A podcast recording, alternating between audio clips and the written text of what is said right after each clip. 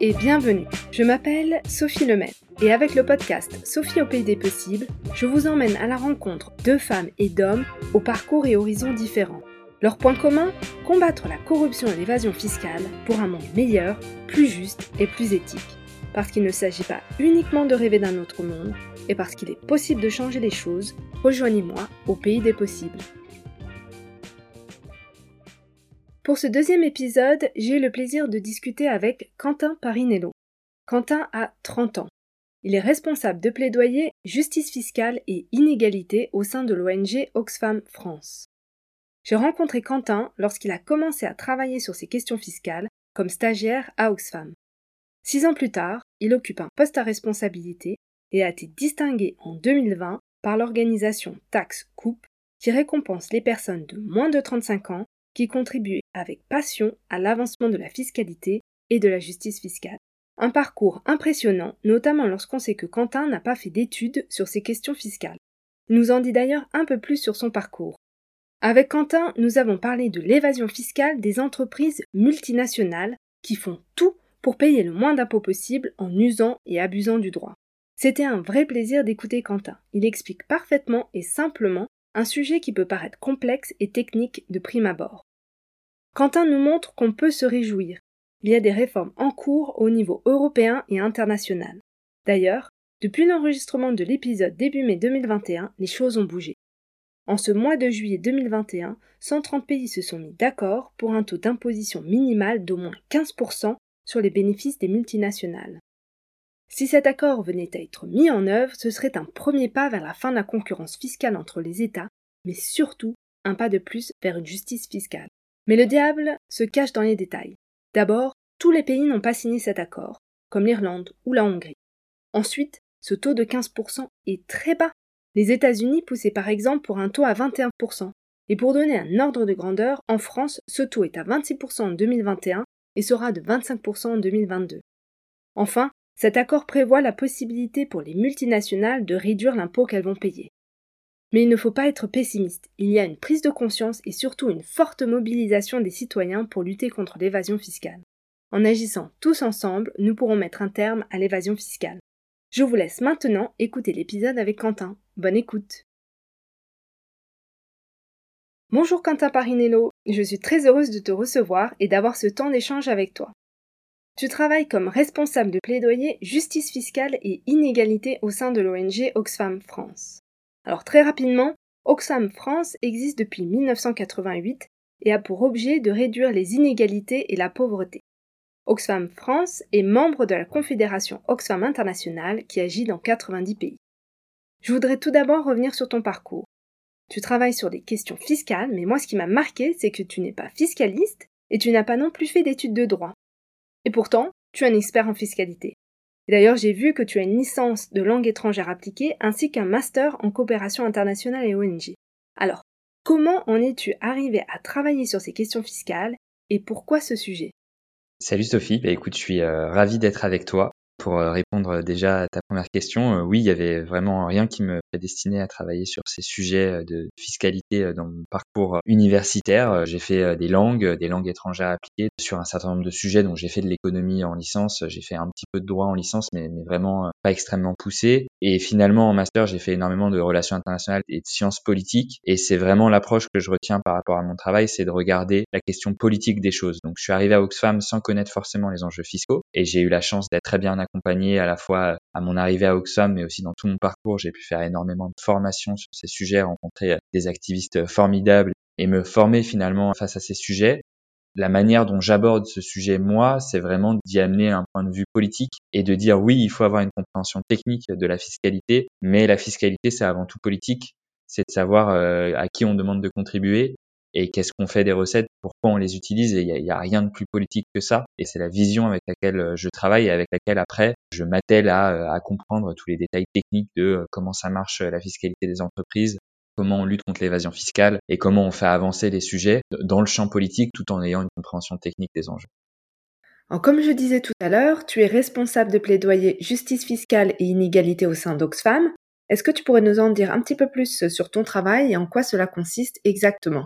Alors, un responsable de plaidoyer chez Oxfam, ça fait à la fois de la recherche, de l'influence et du porte-parole. Donc c'est le triptyque du métier. Donc la recherche sur mes sujets, notamment en justice fiscale, ça va être de comprendre les systèmes fiscaux d'un certain nombre de pays et notamment de la France. Ça va être de, de comprendre les mécanismes qui sont utilisés par les entreprises ou les riches particuliers pour échapper à l'impôt. Et ça va être de faire des recherches et de suggérer des améliorations euh, légistiques. Et ça, on le fait évidemment pas tout seul, et c'est aussi pour ça que ce métier, il est magnifique, c'est que tu le fais en lien avec euh, des experts, euh, avec des syndicats, avec des activistes partout à travers le monde. Et le but, du coup, c'est de travailler sur de l'influence auprès des décideurs politiques et économiques. Donc, une fois qu'on a fait nos recherches, de travailler à influencer un calendrier législatif pour faire changer les règles. Et on le fait notamment en prenant la parole publiquement, notamment dans les médias, pour euh, expliquer les résultats de nos recherches, pour porter nos revendications, pour confronter nos points de vue avec les autres et pour faire avancer le débat.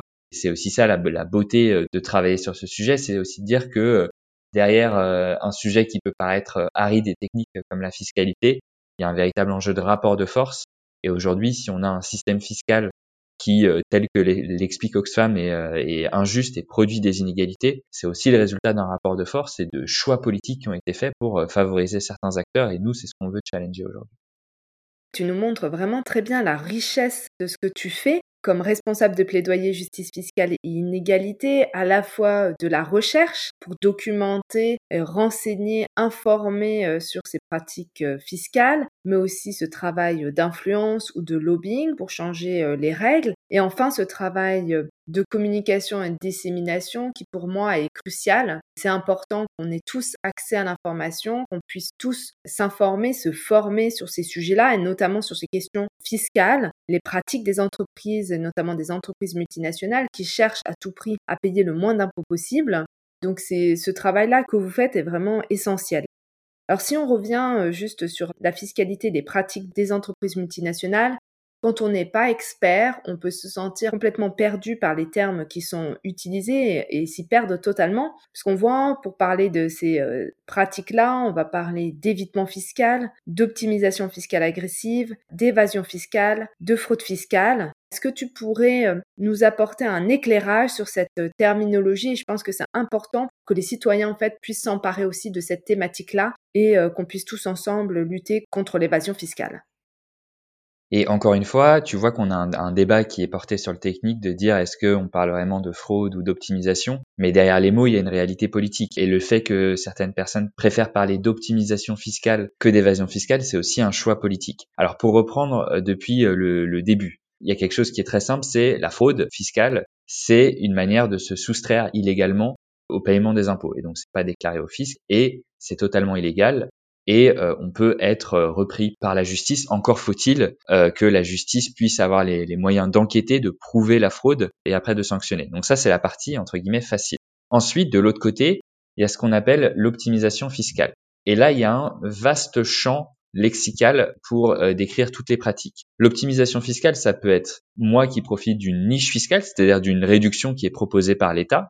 Une niche fiscale en France qui est très connue, c'est euh, par exemple si une personne emploie une euh, personne à domicile pour faire le ménage, il y a une niche fiscale qui permet de faire qu'une partie de la somme qu'on emploie pour euh, cette personne, elle est remboursée et donc c'est une forme d'optimisation de son impôt. Jusque-là, tant que ça répond à un choix politique qui était de dire on veut encourager les gens à payer légalement des personnes qui font le ménage chez vous, pourquoi pas, c'est un choix politique. En revanche, il y a tout un véritable sport qui s'est développé de plus en plus, c'est de jouer avec les failles du droit et de faire des montages fiscaux qui sont légaux, mais qui n'ont aucune substance économique. Et c'est ce qu'on voit de plus en plus, notamment au niveau des grandes entreprises, qui vont structurer leur activité économique de manière à utiliser les paradis fiscaux, de manière à avoir une certaine activité économique où il n'y a, pas, a pas de réalité, il n'y a pas de substance. Donc typiquement, on va avoir des entreprises qui vont enregistrer certaines de leurs activités dans des paradis fiscaux, mais où il y a zéro employé, il y a zéro activité économique réelle. Et là, on est un peu dans une zone grise entre l'optimisation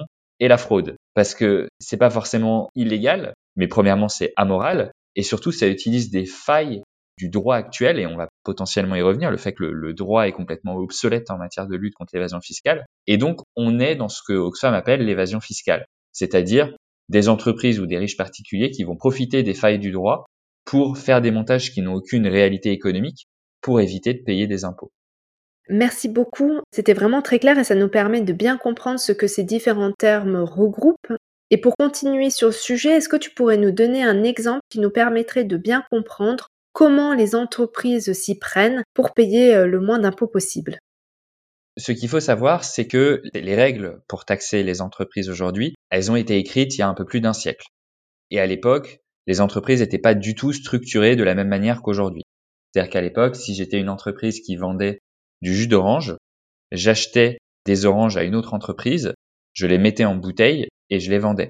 Aujourd'hui, on a des entreprises qui sont structurées dans des centaines de milliers de filiales, avec des, une cinquantaine de filiales qui vont extraire les oranges, qui ont pardon récolté les oranges, une cinquantaine de filiales qui vont transporter euh, les oranges, euh, des usines qui vont euh, transformer les oranges en jus, des usines qui vont s'occuper de l'empaquetage, des usines qui vont s'occuper du marketing. Donc en fait, derrière une entreprise qui vend un jus d'orange, en fait, il y a des milliers de filiales. Et la plupart du commerce aujourd'hui, commerce international, se fait entre filiales d'un même groupe. Et ce qui se passe, c'est que comme ce commerce international qui représente la majorité du commerce international se fait entre filiales d'un même groupe, c'est assez facile pour une entreprise de décider où est-ce qu'elle va mettre son activité économique en déficit et où est-ce que, au contraire, elle va délocaliser la plupart de ses bénéfices. Et ce qui se passe, c'est qu'on a un très grand nombre d'entreprises qui vont choisir de localiser une partie de leurs bénéfices là où les, pays ont des taux d'imposition très faibles, notamment dans les paradis fiscaux. C'est notamment les travaux d'un économiste comme Gabriel Zuckman qui expliquait que 40% des bénéfices étrangers des multinationales sont délocalisés dans les paradis fiscaux. Ce qu'on voit, c'est des multinationales qui structurent leur investissement sans avoir aucune activité économique réelle. Donc ça peut paraître un peu abstrait. Je vais te donner deux ou trois exemples assez concrets. Un exemple sur lequel Oxfam a travaillé assez récemment, c'est celui de Total en Ouganda. Total exploite des champs de pétrole en Ouganda. Total, c'est une entreprise française et qui du coup a une activité économique d'extraction de pétrole en Ouganda. Il se trouve que cette entreprise a décidé de structurer son investissement via les Pays-Bas. C'est-à-dire que la filiale de Total qui détient les droits en Ouganda, c'est pas la filiale ougandaise, c'est pas la maison mère française, c'est une filiale aux Pays-Bas. Pourquoi? Parce qu'il y a des conventions fiscales, il y a des traités fiscaux qui permettent à Total de faire remonter l'argent de l'Ouganda vers les Pays-Bas, l'argent issu de l'extraction de pétrole, de l'Ouganda vers les Pays-Bas en payant beaucoup moins d'impôts que s'il est remonté directement de l'Ouganda à la France. Et donc c'est une manière de faire de l'évasion fiscale. Il y en a d'autres qui sont très connus, notamment euh, Apple, qui, euh, par exemple, a enregistré euh, sa marque, son, brevet, en Irlande. Et à chaque fois que vous achetez quelque chose sur iTunes, que vous achetez un produit Apple en Europe, il y a une partie de l'argent qui remonte en Irlande. Ce qui se passe avec Apple, c'est que ce qu'on appelle les droits d'utilisation de la propriété intellectuelle sont très élevés. Et donc, Apple en France verse des droits de propriété intellectuelle très forts à Apple en Irlande. Et donc, les bénéfices d'Apple en France sont très faibles. Et donc, même s'il y a un taux d'impôt en France qui est de 28 à 30% ça va être payé sur des bénéfices très faibles. Et au contraire, les, bénéfices en Irlande sont beaucoup plus importants, alors que le taux d'imposition en Irlande est beaucoup plus faible. Donc voilà deux exemples typiquement de comment des entreprises peuvent faire de l'évasion fiscale tout à fait légalement en utilisant les failles du droit international. La question déjà, ce serait euh, est-ce que c'est vraiment légal? J'ai déjà envie de questionner euh, ce terme. Hein, euh. je ne suis pas sûre. Il faudrait voir si vraiment ces pratiques-là sont, légales. Elles n'ont pas été testées euh, devant les tribunaux. Donc peut-être qu'on verrait que ça ne l'est pas, puisque ça ne respecte pas forcément l'esprit de la loi, peut-être la lettre, mais pas l'esprit de la loi. Donc il y aurait aussi à ce niveau-là euh, peut-être des, choses à faire. Mais oui, le droit euh, est national, c'est pas du droit euh, transnational, alors que les pratiques sont transnationales. Donc c'est sûr qu'à ce niveau-là, on a encore du retard. Tu donnais aussi un chiffre, hein, tu disais que Gabriel Zuckman avait estimé que 40% euh, des euh, profits ou des bénéfices des entreprises étaient euh, placés dans les paradis fiscaux. J'avais vu une autre donnée que je trouve assez intéressante. C'est celle publiée par l'ONG britannique Tax Justice Network, qui est une organisation de référence sur ces questions fiscales, et qui indiquait qu'en fait, qui estimait, puisque c'est quand même assez difficile d'avoir des, des chiffres précis, mais qui estimait que les gouvernements perdraient entre 500 et 600 milliards de dollars par an à cause de ces pratiques d'évitement fiscal des entreprises multinationales. Donc ces deux chiffres, 40% et 500 jusqu'à 600 milliards de dollars par de même, c'est énorme. Donc on peut imaginer que ça a aussi euh, des répercussions euh, conséquentes. Donc je voulais voir avec toi, voilà, en quoi est-ce important que les entreprises payent leurs euh, impôts là où ils ont leurs activités, qu'elles payent leur juste part d'impôts? C'est tout le, cœur de la question finalement, et on, pourrait se demander typiquement pourquoi une ONG comme Oxfam, qui travaille sur les questions d'inégalité et de pauvreté, s'intéresse aux questions fiscales.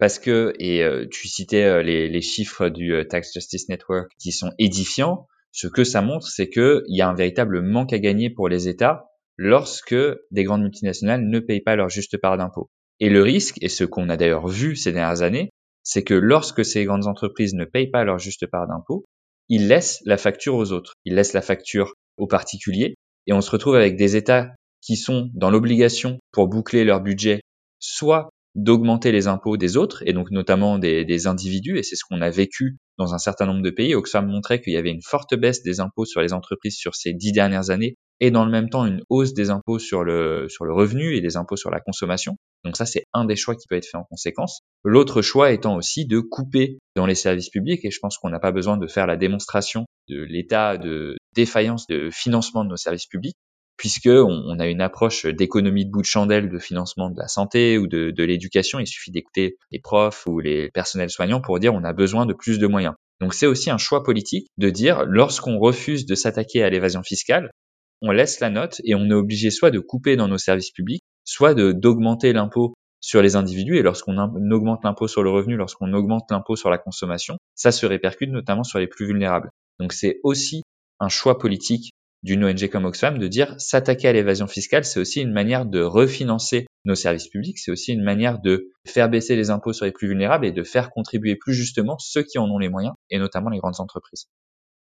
Et d'ailleurs, je pense que la crise sanitaire nous montre que l'impôt est important et que on a un certain nombre de difficultés par rapport au manque de recettes budgétaires. On voit aussi qu'avec le Covid, on a des inégalités qui se creusent. On a possiblement, on aura possiblement une crise sociale et économique à la clé. Et dans le même temps, vous avez publié un rapport euh, en septembre 2020 que j'ai trouvé assez édifiant puisque vous estimez que 32 multinationales devraient enregistrer une hausse de leurs bénéfices pour l'année 2020. Vous estimez même que ce sera 109 milliards de dollars de plus que leurs bénéfices moyens réalisés au cours des quatre années précédentes. C'est énorme et pour moi c'est d'autant plus choquant qu'avec cette crise sanitaire, il y a de nombreuses personnes qui ont vu euh, leur niveau de vie euh, chuter et qui se sont euh, appauvries. Alors la question que j'ai pour toi, c'est comment la fiscalité, et donc en particulier la fiscalité des entreprises, peut contribuer à réduire les inégalités et finalement à se remettre de cette crise sanitaire? Alors il y, y a trois sujets finalement dans la question. Le premier sujet, c'est comment on fait contribuer ceux qui ont surfé sur la crise, ceux qui ont bénéficié de la crise. Les chiffres que tu cites, c'est des chiffres qu'on a euh, calculés durant l'été 2020, publiés du coup en septembre 2020. Euh, Depuis, ils ont évolué. Pour certains, ils sont plus importants que ce qu'il y avait avant. Je pense notamment en France à des entreprises comme Sanofi, qui n'étaient pas considérées en septembre 2020 comme une entreprise qui faisait des bénéfices exceptionnels et qui est totalement considérée début 2021 comme étant une entreprise qui a réalisé des bénéfices exceptionnels durant l'année 2020. Je pense également à Orange, une autre entreprise française. Donc il y a une première question de quelle euh, fiscalité exceptionnelle on applique sur euh, ce que certains appelleraient les profiteurs de la crise. Et Oxfam fait partie des organisations qui demandent un impôt exceptionnel sur les profiteurs de la crise, un impôt très fort, et c'était ce qu'on demandait dans ce, dans ce rapport, c'est-à-dire un impôt appliqué au profit exceptionnel, au profit de la crise, et donc avoir une, un système d'imposition normal pour les, les, les, bénéfices de routine, entre guillemets, et un système de, de, de, fiscalisation très très fort pour euh, les bénéfices exceptionnels. Donc typiquement, pour vous prendre un exemple, si je suis Sanofi et que ces quatre dernières années j'ai fait 100 euros de bénéfices, que ces 100 euros de bénéfices soient taxés normalement et qu'en 2020 j'ai fait 200 euros de bénéfices, cet impôt exceptionnel consisterait à dire bah, sur les 100 premiers euros de bénéfices, c'est une activité économique normale de Sanofi, on applique le taux normal, qui est du coup entre 28 et 30% en France, et en revanche, sur les 100 euros supplémentaires euh, d'impôts, qui sont là des bénéfices exceptionnels qui ont été réalisés pendant la crise, on implique une tranche d'imposition beaucoup plus forte qui peut aller de 60 à 70 à 75 voire 80%. Et c'est des systèmes qui ont existé euh, notamment au lendemain de la guerre et qui ont permis de financer une relance économique. On est aujourd'hui dans la même situation où on a un petit nombre d'entreprises qui ont bénéficié de la crise économique et auxquelles on devrait demander, en tout cas c'est ce que demande Oxfam, un effort supplémentaire pour financer la relance. Et donc, dans cette situation où d'habitude, si Sanofi fait 100 et on taxe 30, on a 30 d'impôts, dans la situation de, 2020 où euh, Sanofi fait pas 100 mais 200, on prend pas 30 d'impôts, on prend pas 60 d'impôts, mais on prend du coup potentiellement 30 plus 60, 70 et donc ça fait 100 euros d'impôt. Ça fait beaucoup plus et ça permet de financer une relance. Donc ça, c'est le premier niveau. Le deuxième niveau, c'est que au-delà de la crise, il faut mettre un terme finalement à la course au moins 10 ans fiscal, puisqu'on est dans une situation où les États se livrent une concurrence fiscale et abaissent leur taux d'imposition. Et la France est bien placée euh, dans cette course au moins 10 ans fiscal, puisqu'elle est en train de baisser son taux, qui était de 33% il y a quelques années, à 25% euh, euh, l'an prochain. Et c'est pas que la France, évidemment. On, on est sur un, rythme où euh, euh, on était autour de, de 40% de taux d'imposition nominale il y a une dizaine d'années, on est plutôt autour de 30%. Et Eurodad avait calculé que si on continue sur cette tendance-là, on risquerait d'arriver à 0% d'ici 2050. Donc ça, c'est le deuxième enjeu, c'est mettre un terme à la course vers le bas en termes d'imposition des multinationales en temps normal, au-delà du système d'imposition de bénéfices exceptionnels pendant la crise. Et enfin, il y a un troisième enjeu, et c'est celui dont on parle depuis le début, c'est qu'au-delà du taux d'impôt normal, j'ai envie de dire, il faut s'attaquer à l'évasion fiscale des, multinationales pour éviter qu'elles délocalisent leurs bénéfices dans les paradis fiscaux et ça demande une action internationale beaucoup plus structurelle. Mais c'est que comme ça qu'on arrivera vraiment à faire en sorte que les multinationales payent leur juste part d'impôt, à la fois pendant la crise, mais aussi une fois qu'on sera sorti de cette crise. Pour rebondir sur ce que tu disais euh, sur le, taux d'imposition qui euh, se réduit euh, au fur et à mesure des, années, on voit peut-être un, changement ou un début de changement euh, avec euh, l'administration euh, Biden, la nouvelle administration américaine, qui a annoncé il y a quelques semaines, au mois d'avril, vouloir augmenter le taux d'imposition des entreprises à 28% au lieu de 21%, et puis aussi de passer de 10,5% à 21% le taux de l'impôt sur les bénéfices des entreprises américaines réalisées à l'étranger. Donc c'est déjà une annonce révolutionnaire, j'ai envie de dire. Et puis surtout, euh, la secrétaire d'État au Trésor a plaidé pour l'instauration d'une taxation mondiale minimale. Alors la, question que j'avais en, lisant ça, c'est de me dire, est-ce que c'est enfin le signe qu'on va euh, vers des règles du jeu équitables? Est-ce que ce serait enfin la fin de la course à la fiscalité euh, la plus basse à celui qui offre l'impôt le plus bas? Alors je voulais avoir un peu ton avis euh, à ce niveau-là et voir si c'était, si toi aussi tu voyais ça comme quelque chose de positif et si ça pouvait peut-être amener euh, la France et d'autres pays euh, dans le monde à réviser en fait leur position sur, sur la fiscalité et, qu'on arrive à une, une justice fiscale. C'est une très belle annonce, y compris dans la manière dont elle a été promue par, je pense notamment à Janet Yellen, la secrétaire au Trésor, qui, lorsqu'elle a annoncé le rehaussement de l'impôt sur les sociétés aux États-Unis et la mise en place unilatéralement aux États-Unis d'un taux d'impôt minimum effectif qui ne serait plus entre 10 et 12% comme il l'était, mais plutôt à 21% Janet Yellen a fait ce discours qui disait pendant des années, on a basé notre système de compétition, donc dire qu'on était meilleur que les autres, sur la fiscalité. Et finalement, c'est un système perdant-perdant, puisque du coup, nous, on perd des recettes fiscales, mais du coup, on n'est plus capable de proposer des services publics universels, on n'est plus capable de proposer des infrastructures. Et il est temps de baser la compétition non plus sur la fiscalité puisque c'est un jeu perdant-perdant, mais sur les, capacités de nos travailleurs et sur la qualité de nos infrastructures.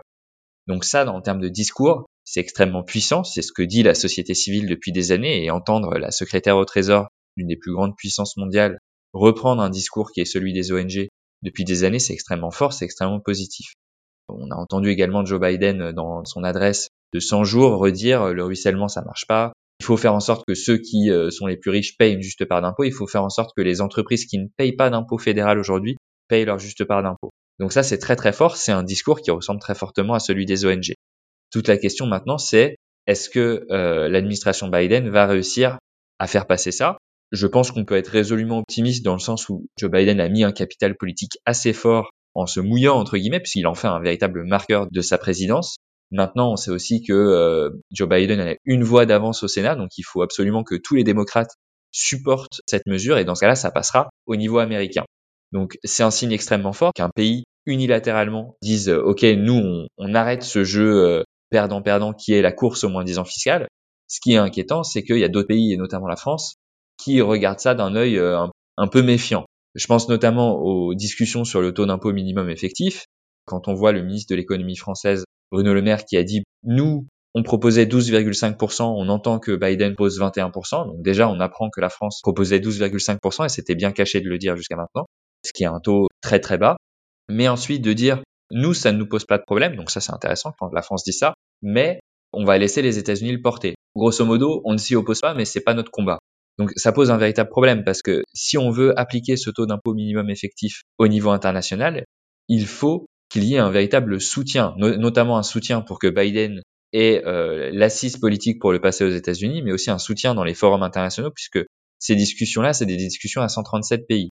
Or, parmi les 137 pays, il y a des paradis fiscaux qui sont remontés comme des pendules pour dire non, non, non, on ne mettra pas en place ce taux-là. Et si des pays comme la France qui ont tout intérêt à mettre en place ce taux d'impôt minimum effectif haut, autour de 21%, disent bah euh, on n'est pas contre mais on va pas se mouiller, ça pose un véritable problème. Et par ailleurs, la France continue à baisser son propre taux, c'est ce que je disais tout à l'heure, et ils sont sur une trajectoire de passer de 33% à 25%, et il est hors de question pour euh, Bruno Le Maire ou pour Emmanuel Macron de revenir dessus. Donc on voit bien que l'administration Biden a fait son aggiornamento fiscal en disant on met un terme à euh, la concurrence fiscale vers le bas, là où le gouvernement français dit bah c'est des négociations internationales, on n'est pas contre, mais nous on préfère toujours baisser nos impôts. Donc ils n'ont pas fait ce, cet aggiornamento fiscal. Ils continuent de penser qu'en baissant les impôts, on va avoir une compétition fiscale euh, positive et que ça va ça va attirer les investissements. Le problème c'est que c'est un, c'est un jeu perdant-perdant où in fine plus on baisse nos taux, moins on a d'argent et c'est euh, c'est la genèse d'ailleurs euh, de, la réforme fiscale d'Emmanuel Macron, hein, de, de, dire on va baisser l'impôt sur les sociétés, on va baisser euh, l'impôt sur les plus riches en, réformant l'ISF, en, mettant en place une flat tax. Et par ailleurs, bah, on est obligé de faire des économies à côté. Donc on baisse les APL. Alors certes, c'est symbolique, c'est 5 euros, mais pour des personnes qui sont en difficulté financière, 5 euros à la fin du mois, ça compte. On met l'hôpital public sur une trajectoire austéritaire, on met l'éducation sur une trajectoire austéritaire, et ça pose des véritables, des véritables questions en termes de choix politiques le fait que le gouvernement français ne veuille pas se mouiller juste dise ok c'est bien de voir ce que l'administration américaine veut faire, cette position attentiste, je pense que peut-être pas la seule là-dessus, c'est de comprendre pourquoi conserver cette position attentiste alors que la crise sanitaire a montré qu'on avait besoin euh, des impôts, qu'on a besoin de recettes budgétaires pour financer les services public essentiel, tu, l'as dit euh, très bien, tu parlais des, hôpitaux ou euh, de l'éducation. Est-ce que tu as une idée qui expliquerait pourquoi il y a une telle résistance au changement et qu'on continue à vouloir aller sur une trajectoire descendante au niveau de l'impôt et non pas essayer d'avoir une vision autre et voilà que l'impôt a euh, un, objectif social, sociétaire important?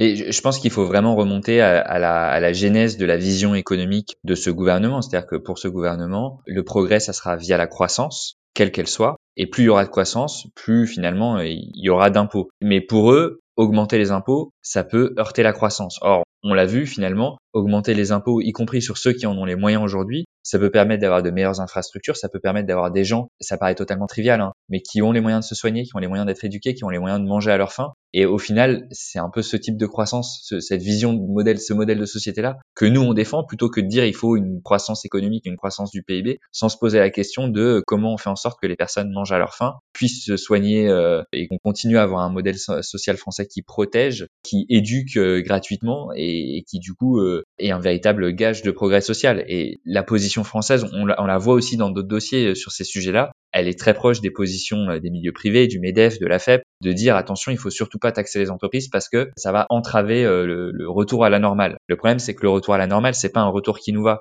Parce que depuis tout à l'heure, on parle beaucoup de, l'impôt comme une, une, mesure de redistribution, de protection de notre modèle social, mais l'impôt, il a aussi un autre modèle à jouer, c'est l'investissement dans la transition écologique, puisqu'on va avoir aussi besoin de fonds publics énormes pour transformer notre modèle économique, pour transformer la manière dont on fait société, tout en respectant les limites planétaires. Ouais, il y a plein de choses sur lesquelles j'ai envie de, de, réagir. Il faut que je fasse, euh, faut que je fasse un choix. Je vais peut-être d'abord réagir sur euh, les positions euh, françaises alignées peut-être sur position euh, des entreprises. Je crois qu'il y a un exemple euh, qui est assez flagrant. Est-ce que tu peux peut-être brièvement nous en parler? Je pense que ça, ça montre bien en fait ces liens entre les deux et peut-être cette résistance de la France à pousser pour des positions plus progressistes.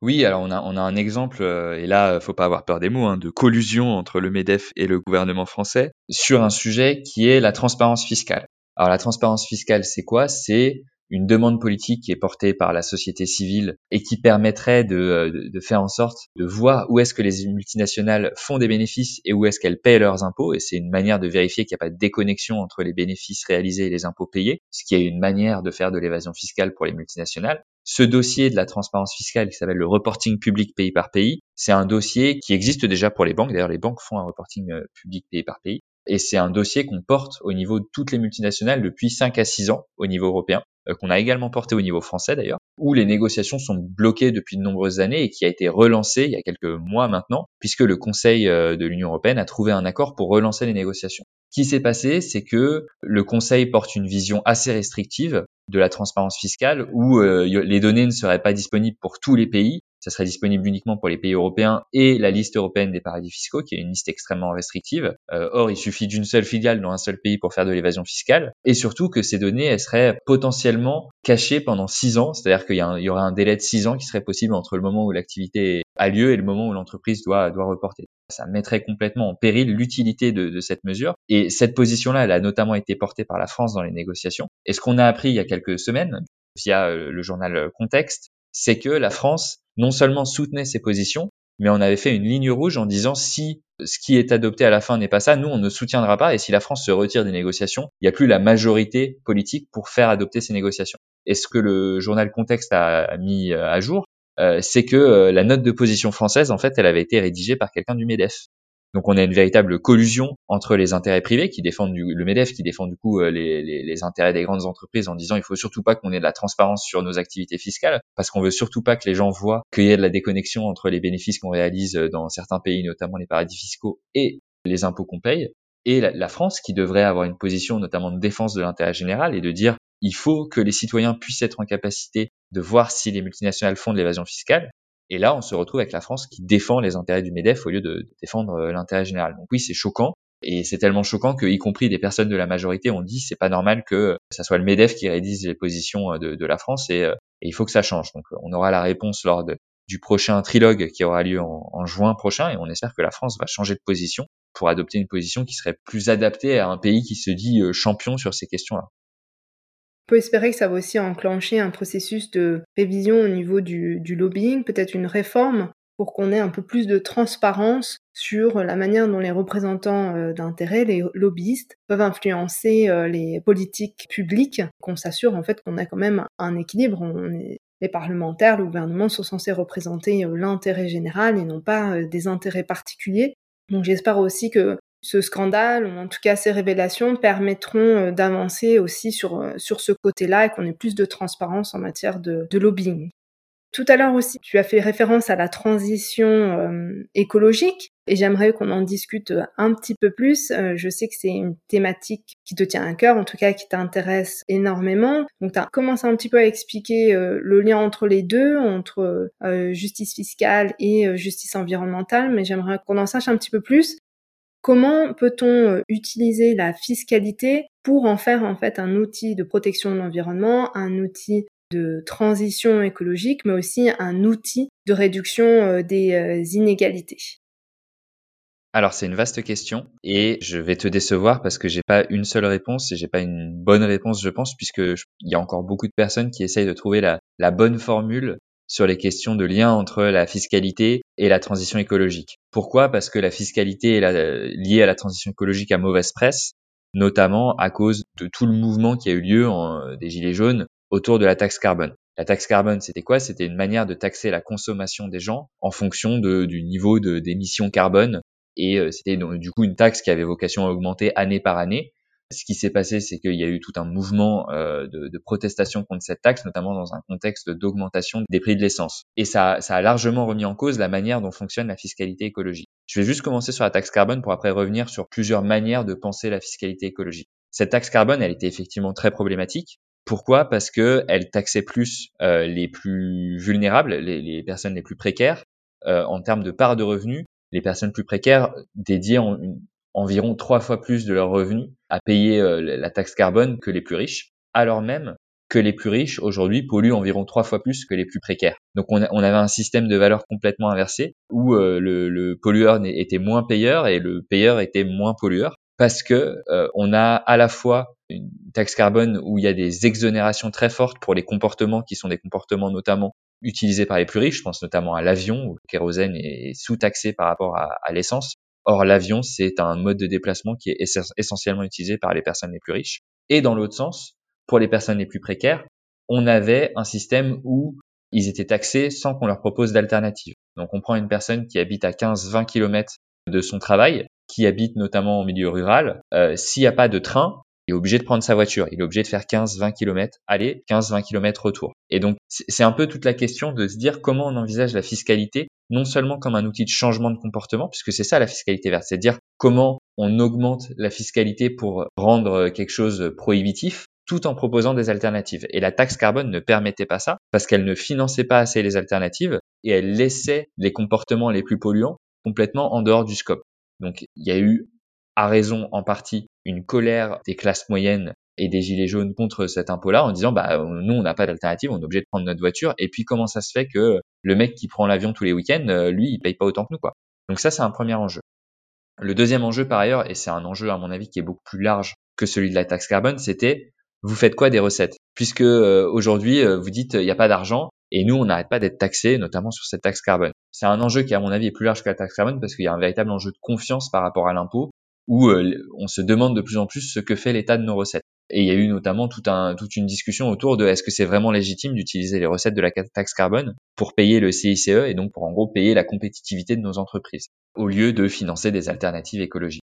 Donc la taxe carbone aujourd'hui, elle existe toujours, elle est gelée, elle a vocation, on ne sait pas quand, à être dégelée, mais on ne pourra pas se poser la question de la taxe carbone sans se poser la question, un, du financement des alternatives, et donc de se dire, c'est très bien de dire qu'on va taxer euh, la personne qui doit prendre sa voiture pour aller au travail, mais si on ne met pas en place des alternatives de transport, si on met pas en place des lignes de train, y compris des lignes régionales, des lignes locales, ça va être difficile, mais ça, ça demande de l'argent, donc il faut faire un choix politique d'investir et de mettre de l'argent là-dedans. Et par ailleurs, il y a un enjeu de justice. Si on dit que continue de taxer la personne qui continue de prendre sa voiture, mais qu'il faut surtout pas taxer l'avion parce que c'est de l'écologie punitive et il faut surtout pas euh, remettre en cause les personnes qui font des week-ends, euh, des allers-retours à New York pour le week-end, ben on va avoir un véritable problème de justice.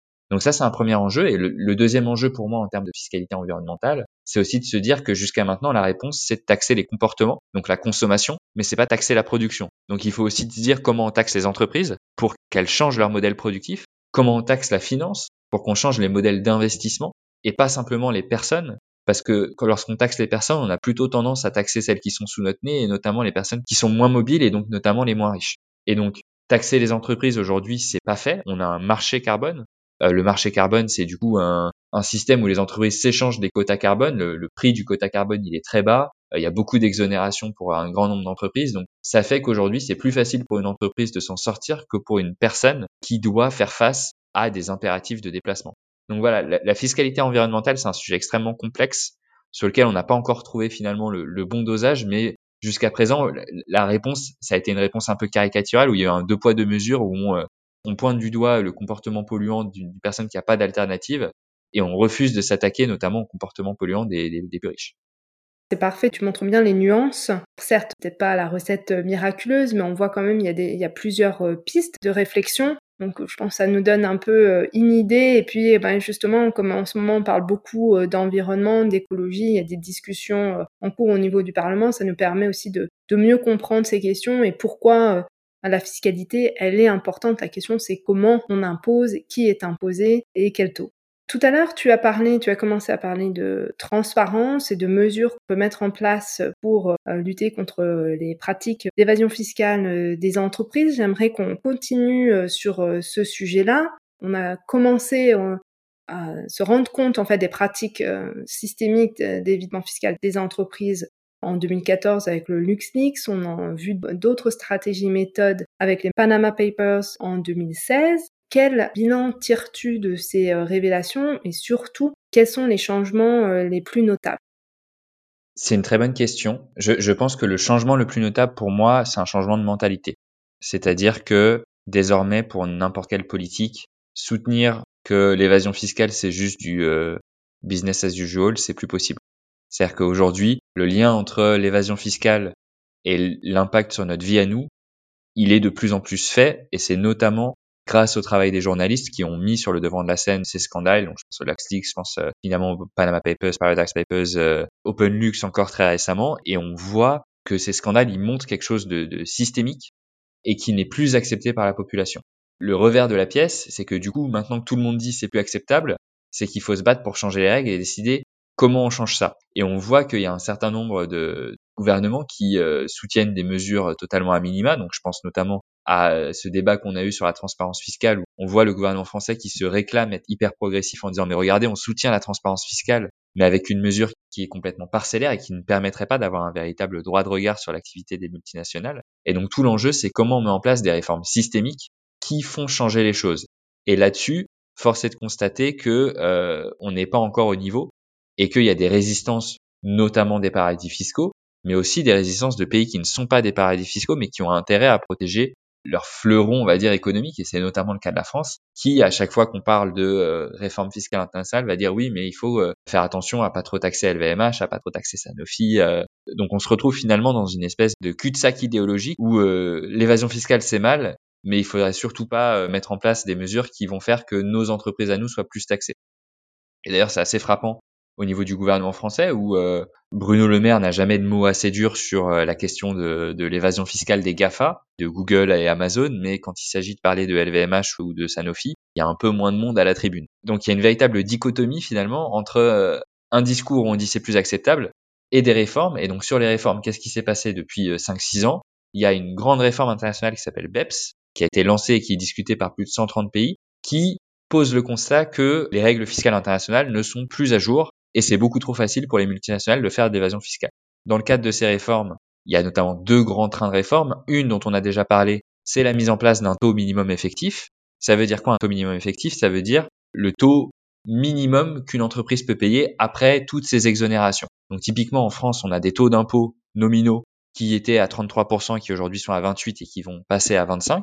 Mais le taux effectif payé par les grandes entreprises, il est plutôt de l'ordre de 16 à 18% parce qu'elles profitent d'un certain nombre d'exonérations. Et tout l'enjeu, c'est de dire, il faut qu'on mette un plancher en deçà duquel ces entreprises ne peuvent pas payer moins, moins d'impôts que ça. Et donc, ce que propose notamment l'administration Biden, c'est de mettre ce plancher à 21%, là où la France, typiquement, portait un taux de 12,5%. Donc ça, c'est un premier enjeu, et ça nous permet de lutter contre la course au moins 10 ans fiscal l'arrivée de l'administration de Biden met un véritable électrochoc dans les négociations où finalement tout le monde se regardait un peu en chien de faïence jusqu'à maintenant et euh, la France portait un, un, taux pas très ambitieux et surtout elle ne voulait pas forcément se mouiller. L'autre sujet au niveau international, c'est notamment une réforme des droits à taxer parce que au-delà de dire que les taux baissent, il faut aussi se dire de qui a le droit de taxer quoi. En France, on connaît bien la question avec Google, de dire que Google a une activité très forte en France mais paye relativement peu d'impôts par rapport à cette activité. Et la taxe GAFA proposée par Bruno Le Maire, c'est aussi une manière de dire on veut avoir des droits à taxer sur les géants du numérique. C'est un enjeu pour la France, mais c'est aussi un enjeu pour les pays en développement qui disent aujourd'hui les conventions fiscales internationales font que la plupart de l'activité économique des entreprises dans nos pays, en fait, elle est taxée dans les pays euh, de résidence et pas dans les pays sources, pas dans les pays où il y a l'activité économique réelle. Or, jusqu'à maintenant, les négociations internationales, c'est plutôt résumé à un débat entre les États-Unis et la France sur lorsque Google est en France, est-ce que c'est les États-Unis qui doivent taxer ou c'est la France qui doit taxer? Et les pays en développement sont un peu exclus des débats. Alors ils ont un siège à la table, mais leur voix ne porte pas assez. Et ce que porte une ONG comme Oxfam, c'est ce qu'on appelle la taxation unitaire. Ça serait de dire que toutes les multinationales sont taxées en fonction de leur activité économique réelle. Donc là où a lieu l'activité économique réelle, c'est-à-dire là où il y a les salariés, là où il y a les usines, là où il y a les ventes, et pas dans les paradis fiscaux. Et sur ce sujet-là, c'est encore symptomatique on voit une très forte résistance des paradis fiscaux, ce qui fait qu'on est assez bloqué dans ces négociations. Alors on pourrait être défaitiste par rapport à ça. Moi je reprends un collègue qui dit souvent euh, cette phrase qui dit qu'il est trop tard pour être pessimiste. On n'a pas le choix de toute façon, donc il faut euh, s'investir sur ces sujets. Et l'arrivée de l'administration Biden, encore une fois, sur ces sujets, c'est un peu une bouffée d'air frais parce que ça montre que ça se résume aussi à de la volonté politique. Et si la France qui répète aux ONG depuis cinq ans, bah vous avez raison sur le fond, mais on peut pas se permettre de faire ça parce que ça va mettre nos entreprises en péril. En fait, c'est juste un manque de volonté politique. Et lorsqu'il y a une volonté politique, on est capable de mettre en place des réformes politiques ambitieuses, notamment en termes de réforme fiscale internationale.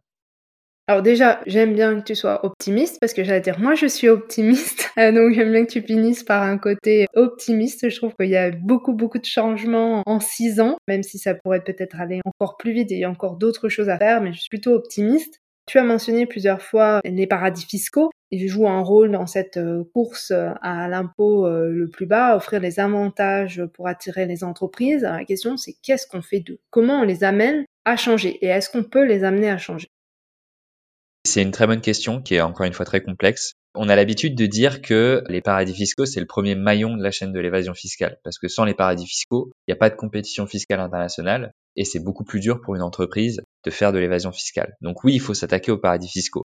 La réforme structurelle de fond, c'est une remise à plat des règles fiscales internationales. C'est ce que je viens de dire, du coup, la mise en place d'un taux minimum effectif qui obligea les paradis fiscaux à rehausser leurs propres taux et une redistribution des droits à taxer qui ferait que les entreprises soient taxées là où elles ont une activité économique réelle et pas là où les entreprises décident de délocaliser leurs bénéfices, c'est-à-dire dans les paradis fiscaux. En attendant, il y a d'autres choses qui sont faites. Je pense notamment aux listes de paradis fiscaux et je sais que c'est un sujet largement discuté dans la communauté des ONG où il n'y a pas forcément de consensus d'ailleurs. Il faut savoir qu'une liste de paradis fiscaux, si c'est faire une liste pour faire une liste et faire du name and shame, ça sert pas à grand chose. Enfin, ça peut faire plaisir médiatiquement de dire regardez tel pays est un paradis fiscal, mais si c'est pas accompagné de sanctions définies, ça pose un véritable problème. Par ailleurs, le risque des listes de paradis fiscaux, c'est qu'elles soient extrêmement politiques. Et c'est un petit peu la situation dans laquelle on est en Europe. Donc il faut savoir que la France a une liste de paradis fiscaux depuis de nombreuses années, que cette liste elle était jusqu'à très récemment basée sur un seul critère qui est la coopération fiscale. Donc on regarde si le, pays en question partage ses informations fiscales avec d'autres pays, mais ça ne l'empêche pas d'avoir des pratiques fiscales extrêmement dommageables et que depuis très récemment, l'Union européenne a fait sa propre liste de paradis fiscaux et bonne nouvelle entre guillemets, ils ont intégré un critère de pratique fiscale dommageable. Et donc de dire on ne va plus regarder simplement les pays non coopératifs, c'est-à-dire qui refusent de nous dire combien les entreprises payent d'impôts dans leur pays, mais on va aussi regarder les régimes fiscaux qu'ils mettent en place. Donc ça, sur le papier, c'est une très bonne idée. Maintenant, le problème, c'est qu'ils regardent un nombre de régimes fiscaux dommageables, l'Union européenne, qui est très limité. Et donc, de fait, la plupart des gros paradis fiscaux échappent au listing européen.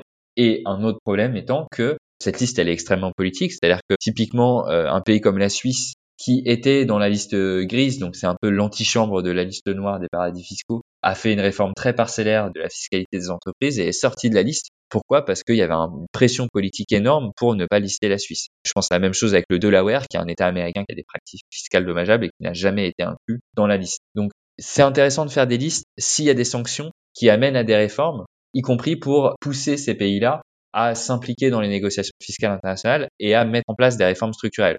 Le problème aujourd'hui, c'est que beaucoup de vrais paradis fiscaux échappent au, listing, alors que des fois, on a des pays qui ne sont pas des centres offshore de la finance, qui se retrouvent dans les listes, on ne sait pas trop pourquoi d'ailleurs, mais le véritable sujet, c'est quand est-ce qu'on va réformer les règles fiscales internationales. Et dans ce cas-là, ça rendra l'existence des paradis fiscaux complètement caduques. Et toute la difficulté, c'est que c'est des pays, je pense typiquement aux îles Caïmans, aux dépendances de la couronne britannique, c'est des pays qui ont basé tout leur modèle économique sur ça. Ça ne bénéficie pas forcément à l'économie locale, mais du coup, c'est un argument de, poids dans leurs négociations de dire, bah, si on fait plus ça, on fait plus rien et donc on n'est plus capable de nourrir les nôtres. Alors il faut savoir que l'Irlande, les recettes fiscales qu'elle a en attirant les bénéfices de la plupart de l'Europe, c'est pas ça qui va payer les services publics. Donc c'est aussi un argument à débunker, il faut, faut être très ferme là-dessus. Mais c'est vrai que du coup ça prend du temps pour un pays comme l'Irlande de réformer son modèle économique. Et il faut, y compris en, interne, que les syndicats, que les ONG sur place redoublent d'efforts pour montrer à quel point ce système économique qui est basé sur euh, être un paradis fiscal, est complètement caduque de nos jours. Justement, est-ce que les citoyens, euh, tu parlais des, syndicats, des ONG, mais est-ce que finalement, en tant que citoyen, on n'a pas aussi un rôle à jouer? Tu parlais tout à l'heure de volonté politique. Avec la volonté politique, on peut euh, changer les choses, mais peut-être que le changement peut aussi venir des citoyens, de nous tous. Est-ce que tu vois un rôle qu'on pourrait jouer et puis qu'est-ce qu'on pourrait faire? Comment est-ce qu'on peut agir? La base, c'est le rapport de force citoyen. C'est la base de notre métier et c'est aussi la base de ce que je disais tout au début. C'est-à-dire que la fiscalité, non, ce n'est pas un sujet technique, c'est un sujet éminemment politique. Et en tant que sujet éminemment politique, c'est susceptible au rapport de force. Et lorsque tous les citoyens se mettent ensemble pour dire il y en a marre de l'évasion fiscale parce que lorsque les grandes multinationales font de l'évasion fiscale, elles nous laissent payer la note, ça veut dire moins de services publics, ça veut dire plus d'impôts pour nous à payer. C'est inacceptable. Ça pousse les politiques dans leur retranchement le rôle des ONG comme Oxfam, mais pas que, c'est aussi de dire, bah voilà, telle réforme qui permettrait de mettre fin à l'évasion fiscale, voilà telle réforme qui permettrait d'avoir des contrôles citoyens, la transparence fiscale des multinationales par exemple. Et après, c'est aux citoyens de s'en emparer, d'interpeller les politiques Oxfam porte un certain nombre de pétitions. Je pense notamment aux pétitions sur la transparence fiscale des multinationales, mais je pense aussi des pétitions pour euh, la remise en place d'un impôt euh, progressif, la fin de la course au moins disant fiscal. C'est des pétitions qu'Oxfam a portées à travers les années, et c'est des manières pour les citoyens de, de s'investir, de signer des pétitions, d'interpeller les décideurs politiques pour dire, moi en tant que citoyen, je n'accepte pas l'évasion fiscale des multinationales parce que lorsque on accepte ces règles-là, c'est à moi de payer la note en tant que citoyen et je n'accepte pas ce modèle de société-là. Et donc, c'est à vous, politique, de changer les règles et je vous le demande solennellement. Donc oui, il y a une véritable responsabilité citoyenne. On a des élections bientôt, c'est aussi un rôle citoyen d'interpeller l'ensemble des partis, de dire qu'est-ce que vous faites pour lutter structurellement contre l'évasion fiscale? Et à mon sens, le rôle d'une ONG comme Oxfam, ça va être aussi d'analyser les propositions qui sont faites par tous les partis pour dire ça c'est intéressant, c'est une véritable mesure structurelle. Cette mesure, en revanche, c'est de l'affichage, c'est du euh, social washing, c'est du fiscal washing, et ça ne change pas les choses. Parce qu'on a aussi, et c'est ce que je te disais tout à l'heure, un consensus de plus en plus fort au sein du spectre politique pour dire l'évasion fiscale c'est plus acceptable. Mais derrière, on a aussi un gouvernement qui est très fort pour dire regardez ce qu'on fait, ça change la donne, c'est merveilleux, alors que dans, les faits, ça change pas encore grand chose. Alors pour rebondir sur les pétitions, parce qu'on m'a déjà euh, fait cette remarque, on m'a déjà dit est-ce que vraiment signer une pétition, euh, ça sert à quelque chose? Est-ce que vraiment ça peut amener un changement? Donc par rapport aux pétitions que vous avez lancées sur ces questions fiscales, est-ce que tu peux nous dire euh, comment en fait ces pétitions servent aussi à, votre travail pour faire changer les choses? Un exemple très simple, si je vais à Bercy pour dire la transparence fiscale c'est essentiel, il faut se mobiliser et que Bercy me dit oui bah vous êtes gentil mais euh, moi le Medef qui par ailleurs rédige mes notes me dit que ça va poser un problème de compétitivité Or, euh, les Français, ils sont hyper inquiets de la compétitivité de leurs entreprises, donc on va en rester là. Si j'arrive à ce même rendez-vous en, disant la même chose, mais en disant j'ai une pétition qui est signée par 50 euh, 000 personnes, 100 000 personnes, 200 000 personnes, et c'est autant de personnes qui disent que c'est un enjeu fondamental, ben tout de suite c'est pas la même discussion. Donc évidemment plus le nombre de signataires euh, est grand, plus la pétition a un poids. Et sur un sujet totalement autre, mais sur euh, l'affaire du siècle, qui est donc une pétition euh, qui a été lancée pour soutenir une action en justice par quatre ONG, dont Oxfam, pour attaquer l'État en justice pour inaction climatique, il y avait plus de 2 millions de signataires. Et je peux te dire que les discussions avec l'État après les 2 millions de signatures n'ont pas été du tout les mêmes que les discussions avec l'État avant les 2 millions de signatures. C'est-à-dire que la prise de conscience de l'État de dire que, en fait, les citoyens ils sont conscients du problème, c'est hyper fort. Et très souvent, le problème, c'est que les cabinets ministériels font dire un peu ce qu'ils veulent aux citoyens en disant non, mais ce que les citoyens attendent, c'est euh, la compétitivité des entreprises. Et du coup, en face, quand on est capable de dire, bah non, euh, là, il y a 100 000 personnes qui disent que la priorité, c'est la lutte contre l'évasion fiscale, ça donne du poids dans ce genre de négociation parce que malheureusement, tout est rapport de force et le plus de signataires on a avec nous, le plus de poids on a dans ce type de négociation pour convaincre les États, les gouvernements d'écouter euh, les positions de la société civile pour lutter contre l'évasion fiscale super encourageant. Donc, je vais dire, euh, signons des pétitions. Ça permet à Oxfam et d'autres de faire avancer euh, les sujets euh, d'intérêt général et d'aller vers une justice fiscale, justice sociale et justice environnementale. On a parlé de beaucoup de choses. Tu as montré qu'il y avait des changements notables, que ce soit au niveau d'une conscience citoyenne et politique sur l'impact de l'évasion fiscale sur nos sociétés. Tu as montré aussi qu'il y avait des progrès en matière euh, de transparence fiscale des entreprises, qu'il y a des discussions en cours au niveau euh, européen et international. Mon avant-dernière question, c'est est-ce que tu aurais euh, une autre mesure, une autre action en fait qui pourrait être mise en place ou bien un succès sur ces sujets-là que tu voudrais partager? Je vais te partager un demi-succès, c'est celui du verrou de Bercy. Donc là, on parle plus d'évasion fiscale, on parle de fraude fiscale. En cas de fraude fiscale, en France, jusqu'à très récemment, c'était Bercy qui décidait, Bercy donc le ministère de l'économie, qui décidait de l'opportunité de poursuivre le fraudeur fiscal ou non, ou de faire un règlement à l'amiable. On a vu toute la limite de ce fonctionnement qui était assez unique euh, dans le monde lorsque Jérôme Cahuzac a été accusé de fraude fiscale, puisque la personne qui devait décider de l'opportunité de poursuivre Jérôme Cahuzac, ministre du Budget, pour fraude fiscale, c'était Jérôme Cahuzac.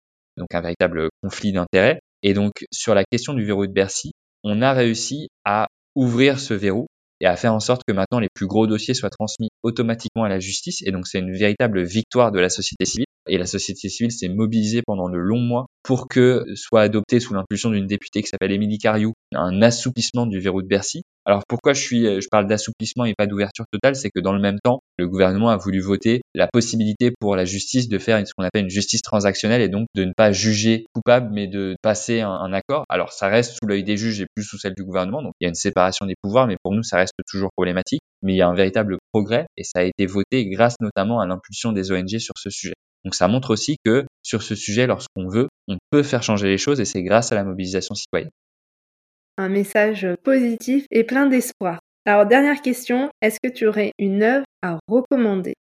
Un film et un livre. Un film, pour rester dans le sujet, c'est un film qui a été fait sur euh, les Panama Papers de Laundromat et qui raconte finalement tout le travail d'investigation, y compris euh, des journalistes sur ces questions, et comment un travail d'investigation, ça peut mettre en lumière l'activité d'entreprises qui facilitent l'évasion fiscale à une échelle systémique. Et je pense qu'on l'a pas encore assez dit, mais sur ces sujets-là, il faut quand même remercier les journalistes d'investigation et ICIJ notamment, qui ont fait un travail formidable pour faire en sorte que ces sujets-là émergent et deviennent politiques. Donc voilà, ça c'est la première œuvre que je recommande. C'est un film qui traite du sujet sous un angle marrant.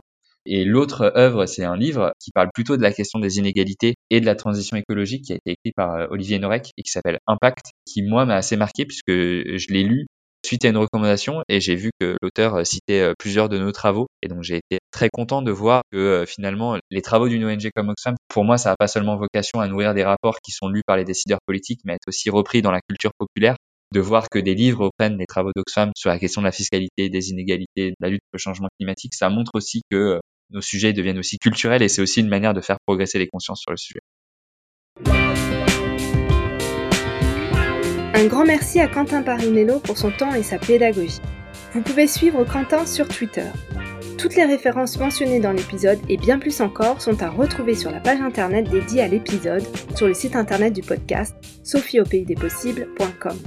J'espère que cet épisode vous a plu. Abonnez-vous au podcast et partagez-le avec vos amis, votre famille ou encore vos collègues. Et pour celles et ceux qui écoutent le podcast sur Apple Podcast, laissez un avis 5 étoiles. Cela permettra à d'autres de découvrir le podcast et de nous rejoindre au pays des possibles. Si vous le souhaitez, vous pouvez me contacter et me proposer des invités. L'adresse est dans la description de l'épisode. Je vous dis à bientôt